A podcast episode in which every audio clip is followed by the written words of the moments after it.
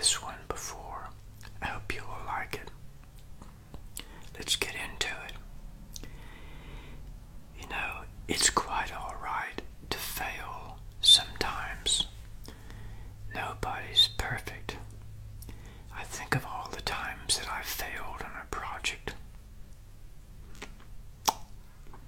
Maybe it's because you don't have the, perhaps the ability for that particular facet of the project, or maybe you're the wrong person for it.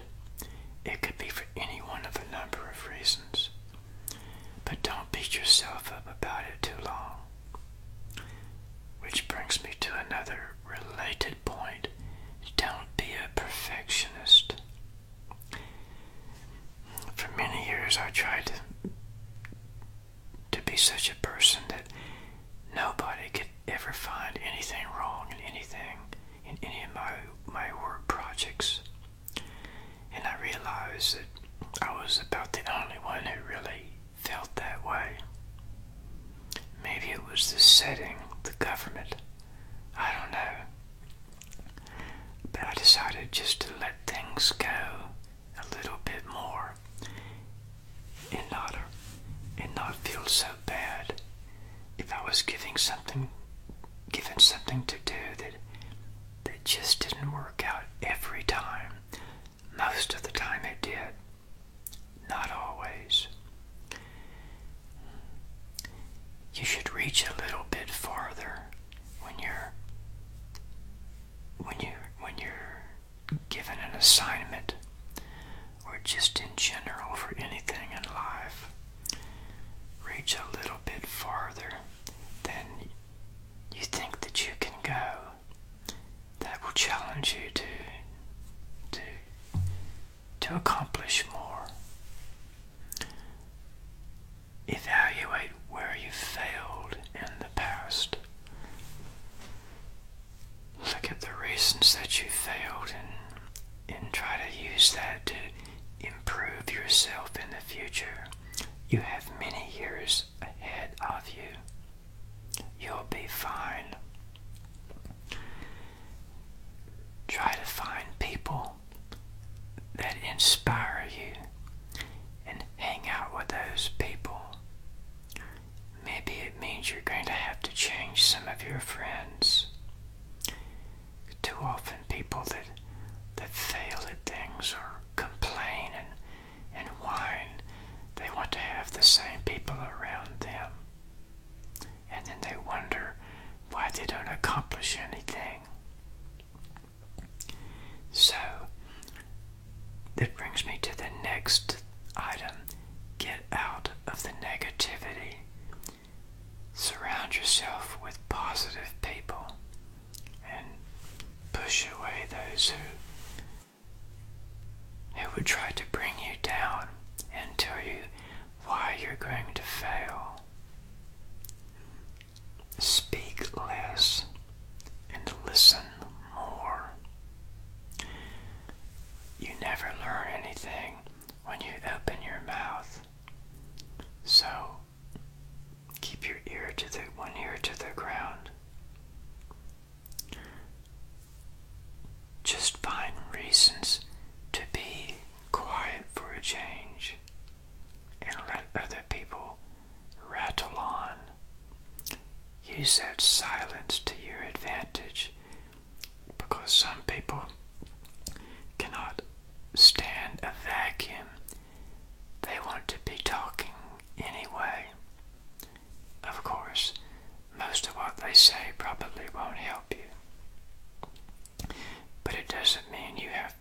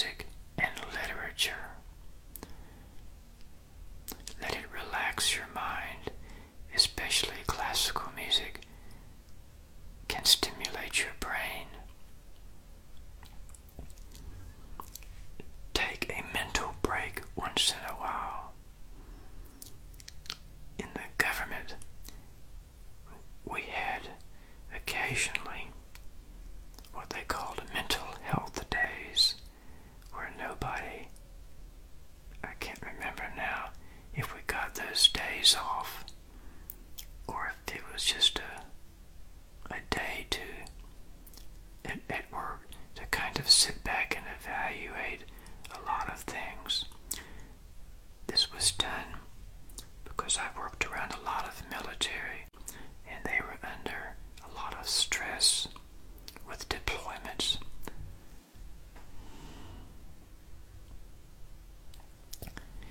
Try to seek out successful people and emulate them. Try to see what it is they do and see if, if you can learn something from them.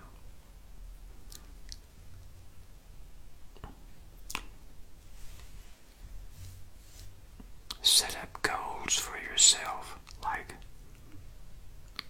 like marks where you're going to to be to be here at this point in time or that point in time to continually evolve and improve yourself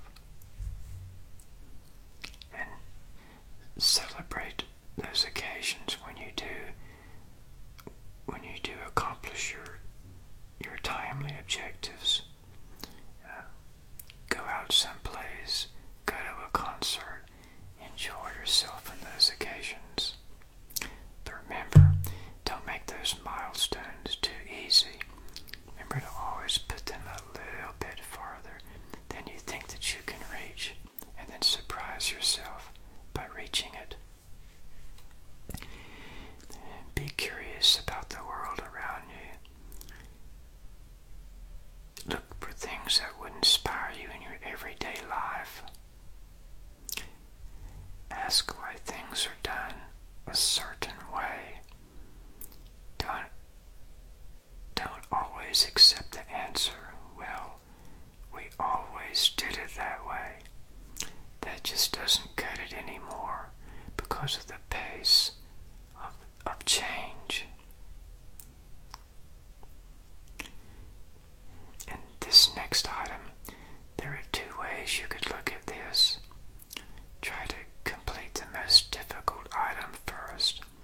Once you've done that, you will feel like you've like you've overcome the worst thing, and the other things, the smaller things, will fall one by one.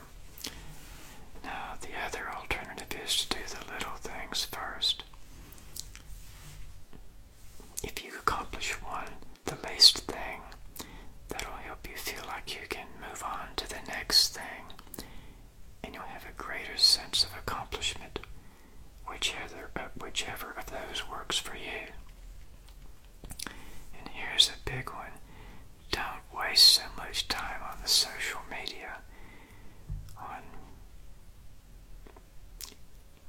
any of them you can think of, whether it's YouTube or Facebook or Twitter or your cell phone. Um, the only social media that I would suggest is to is to watch my channel, my YouTube videos. Okay? Sometimes come to a point where you can step back and evaluate what you've done. Don't get bogged down in the where, where you can't see the forest for the trees.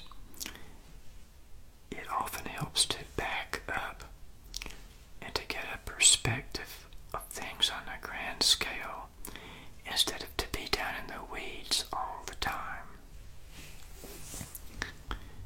Promote good health habits. Take care of your heart. Take care of your brain. Exercise frequently. It's often better to exercise in the morning or find a time during the day if you have somewhere. Luckily, you might have your own office, although I understand that's very rare now. I had my own office, and I would close the door mid morning and mid afternoon and do various exercises. I don't I never heard of anybody else in my in my group who was doing that, but I did. And I found that when you're having an important meeting,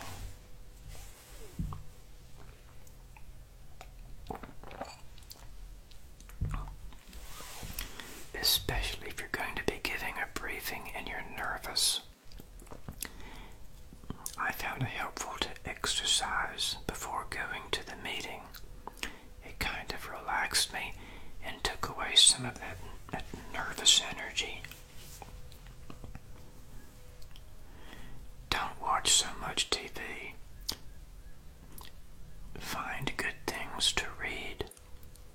Sometimes it's good on the on the weekend especially to just find a good book to just read for relaxation or even inspiration.